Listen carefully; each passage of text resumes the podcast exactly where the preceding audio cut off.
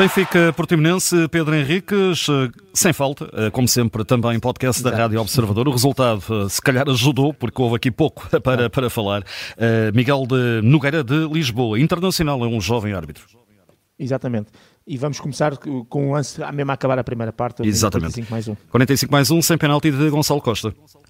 Exatamente, é um lance que foi repetido várias vezes, uh, várias repetições, porque é um momento em que o Gonçalo Costa, sozinho na área, sem ninguém, sem discutir a bola com ninguém, sem disputar a bola com ninguém, uh, cabeceia a bola tranquilamente, tem os dois braços levantados, os braços esquerdo e direito, para fazer aquele gesto de quem vai receber uma bola e vai amortizar, digamos, ou, ou cabecear a bola, e quando faz o cabeceamento, a bola bate mais sobre o lado esquerdo da cabeça e vai à mão esquerda, que está ligeiramente levantada, mas levantada num gesto normal de quem vai cabecear e está sozinho.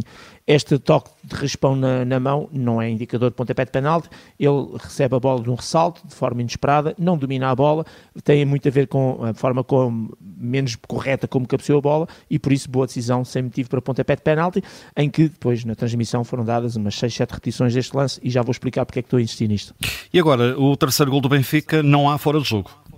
Não, gol legal do Benfica, quem marca Di Maria, a questão está na construção da jogada, quando Cocochu coloca a bola em profundidade no Rafa, o Rafa no corredor esquerdo está em posição legal, entre ele e a baliza adversária tem dois adversários, por isso correto o gol do Benfica, o gol 3, sem qualquer fora de jogo na construção por parte de Rafa. Uh, amarelo, Hélio Varela, minuto 70. Sim, puxou o Cockchu, o típico lance em que agarras, puxas, destróis a jogada, complemento antidesportivo, eh, muitas vezes associado à falta tática, o objetivo é matar ali a jogada, cartão amarelo bem mostrado. E agora para analisar dois lances de potencial penalti, o primeiro dos quais aos 74, uh, há penalti por mão de Denner? Não, é um lance em que também o Denner sozinho na área uh, vai cabecear a bola e acaba por cabecear a bola já sei lá, a meio metro do chão. Portanto, ele baixa-se todo completamente para ir cabecear a bola. Uh, mas depois acaba por não a cabecear porque a bola vai tão baixa para, e acaba por dominá-la ou cortá-la com o peito. E ao fazer esse corte com o peito, a bola acaba por lhe ressaltar também num dos braços. Isto é, não, não ajeita a bola, não domina a bola, não tira partido de qualquer da situação. É uma vez mais a bola que, de forma de ressalto do peito, raspa uh, numa das mãos, seguindo normalmente a sua trajetória. Por estes motivos, nem sequer está a discutir a bola com ninguém, nem sequer retirar a hipótese de alguém disputar a bola. Uh, bem a equipa de arbitragem em não mostrar, em não assinalar, perdão, o pontapé de penalti. E para fechar o sem falta do uh, Benfica Portimonense, há ou não penalti de António Silva sobre o Guga?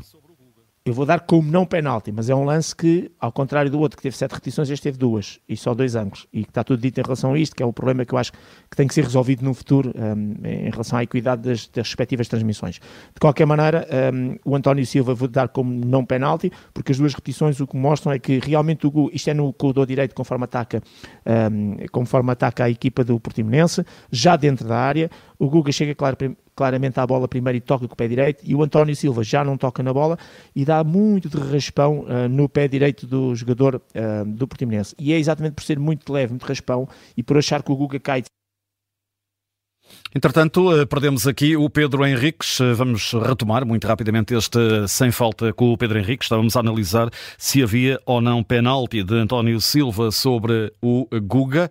Eh, era o último lance que tínhamos aqui para analisar desta arbitragem do árbitro de Lisboa, Miguel Nogueira, um árbitro internacional de 30 anos de idade que esteve no Estádio da Luz. Recordo que o Benfica acabou por vencer por quatro bolas a zero. Há pouco, no Gil Vicente Porto, foi a primeira nota dada também no Sem Falta, nota muito positiva para Fábio Veríssimo de Leiria, que acabou por ter uma nota 7 e, portanto, uma nota muito elevada para o árbitro de Leiria, de resto também o árbitro internacional uh, português. Depois vamos, obviamente, também voltar ao Sem Falta para uh, ouvir aquilo que tem a dizer o Pedro da arbitragem do Rio Ave, do Rio Ave Sporting. E agora sim, Pedro, vamos lá fechar este Sem Falta. Já já cá estou. já cá estás. Há ou não penalti de António Silva, pois, então? Eu vou aqui, vou aqui, exato.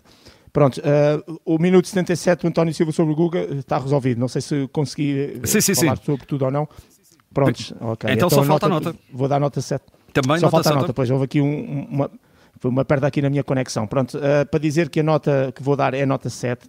A semelhança que já tinha dado em relação ao jogo do Porto, por razões diferentes aqui. Aqui é porque realmente o jogo é muito mais fácil, também tem lances de área, foram todos bem resolvidos por parte de, da equipa de arbitragem, embora sejam lances mais simples de, de analisar, porque foram tudo lances de possíveis mãos e com o jogador sozinho, um, a, a tocar na bola mas vou dar nota positiva porque o árbitro, como eu costumo dizer, não tem culpa que o jogo seja relativamente fácil ou facilitado muitas vezes pelo próprio resultado, mas no pouco que o árbitro teve para decidir, decidiu bem. portanto, o jovem, agora é que é caso para dizer que este jovem árbitro Miguel Nogueira, internacional, uh, Lisboeta, teve bem na sua prestação, assim como a restante da equipa, e por isso vou dar uma nota 7 também. Nota 7 então, dada pelo Pedro Henriques a Miguel Nogueira de Lisboa, na arbitragem do Benfica perante Portimonense, fica também disponível através do podcast da Rádio Observadora.